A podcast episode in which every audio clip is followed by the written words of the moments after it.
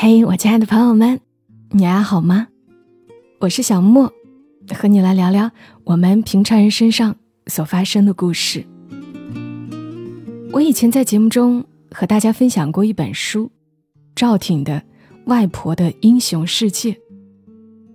今天收拾家里的书，正好翻到这一本，又看了几页，觉得作者真是幸福。比如有这样一段。我读给大家听一听哈。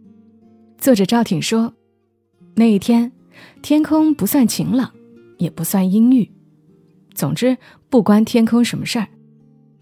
我去外婆家看我外婆，我和外婆闲聊一会儿，她拿出一张纸头，上面密密麻麻写着诸如肩宽、屋宽，最重要是心宽之类的话语，一共二十句。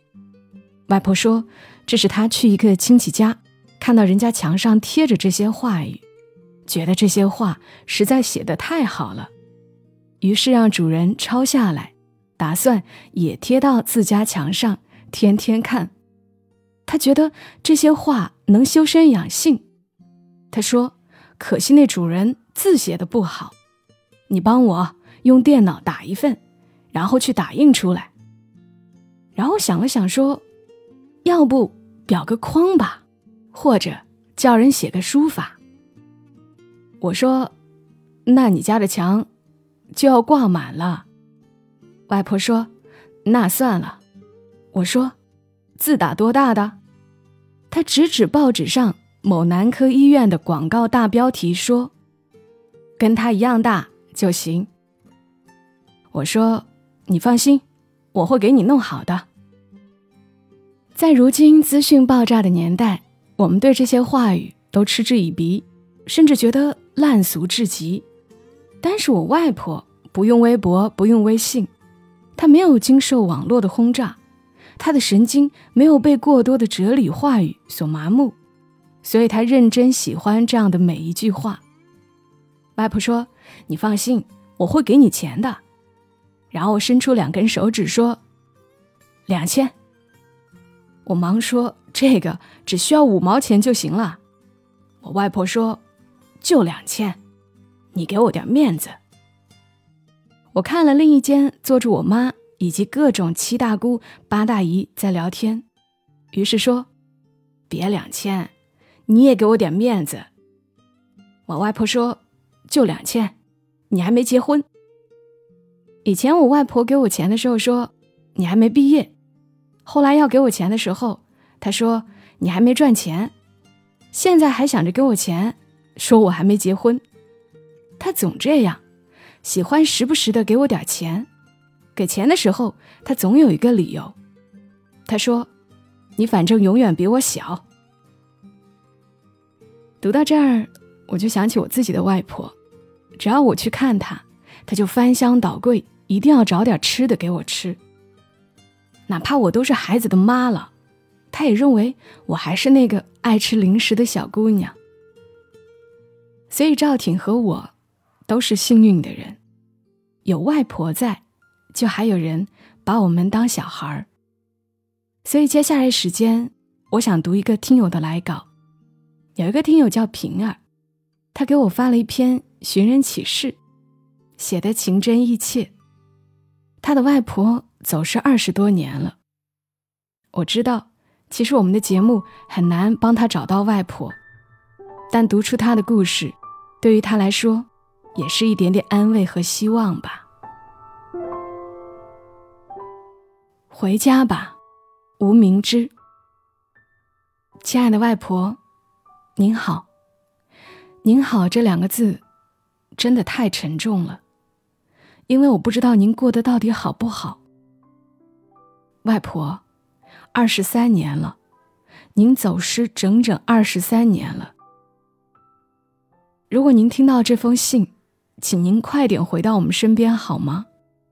我们真的太想念您了。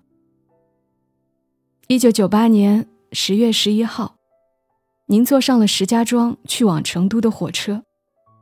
从那以后，您就杳无音讯了。外婆，您是责备妈妈？没有送您回到家，所以惩罚他吗？如果是的话，请您原谅他吧。当收到您没有到家的电报的时候，他整个人都慌了。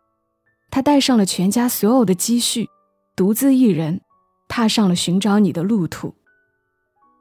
我记不清他是多久之后回到家的，只记得妈妈的脸蜡黄，眼睛是肿的，不说话，不吃饭。接下来的日子，每一天都笼罩着阴霾。妈妈的眼睛最终失明了。从此，您成为了我们不敢轻易提起的人。外婆，妈妈很想您。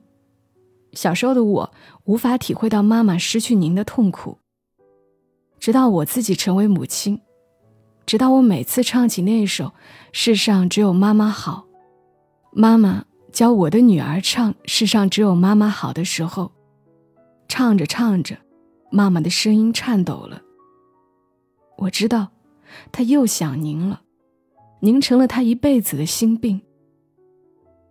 您还记得，您在橘子树下的那张照片吗？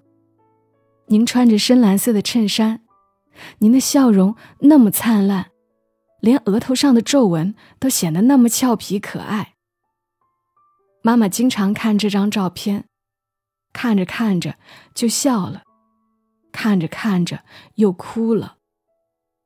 外婆，回来吧，外婆。自从您走丢之后，我每天放学都赶紧回到家中，看看妈妈还在不在。妈妈离家出走过三次，自杀过三次，她一次次的去鬼门关。我知道他愧疚，他不想要活了，他把自己的母亲弄丢了。我知道他实在是太想您了，太想找回您了。现在我也有孩子了。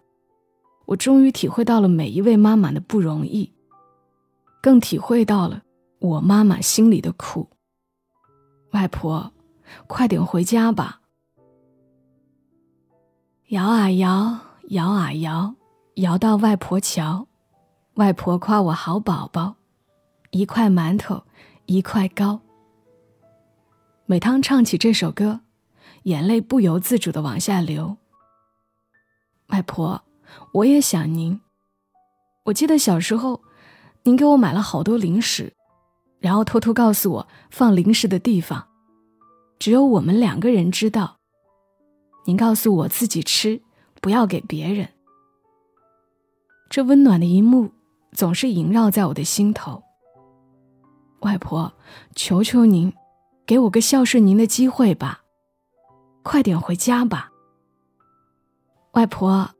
大姨家的哥哥有两个宝宝了，儿女双全；二姨家的孙女儿都上小学了，四姨也当上姥姥了，五姨退休了，每天帮我表妹带孩子；舅舅家的妹妹也顺利工作了，我当上了老师了，也有两个宝宝了。外婆，我有好多好多的好消息想要分享给您，没有您。我们的幸福快乐永远缺失了一角，快点回来吧，外婆。如果您还活着，请您赶紧回来吧，让我们弥补对您缺失的这二十三年。如果您不在了，请您在天之灵，让我们知道您的消息。回家吧，回到故乡，那里有山有水，还有外公。寒冷的地下，外公也想念您，外婆，快点回家吧。您的外孙女儿，平儿，二零二一年三月十号。平儿的外婆姓名叫吴明芝，身高一米四八，一九三八年七月二十一号出生。她失踪的那天是一九九八年十月十一号。他的户籍是在四川省资阳市凉水乡，失踪地点是在石家庄去往成都的火车上，大概是当时的三三三次列车。他有一口四川口音，右眼睛附近有颗痣，身材矮小。在石家庄去成都的火车上失踪时，不知是中途下车，还是坐过站了，没有回到家中。如果有人有关于疑似平儿的外婆的线索，希望你在节目下留言。我是小莫，谢谢你听到我，愿你总能感受到你所拥有的，珍惜该珍惜的。祝你今晚好梦。小莫在深圳，和你说晚安。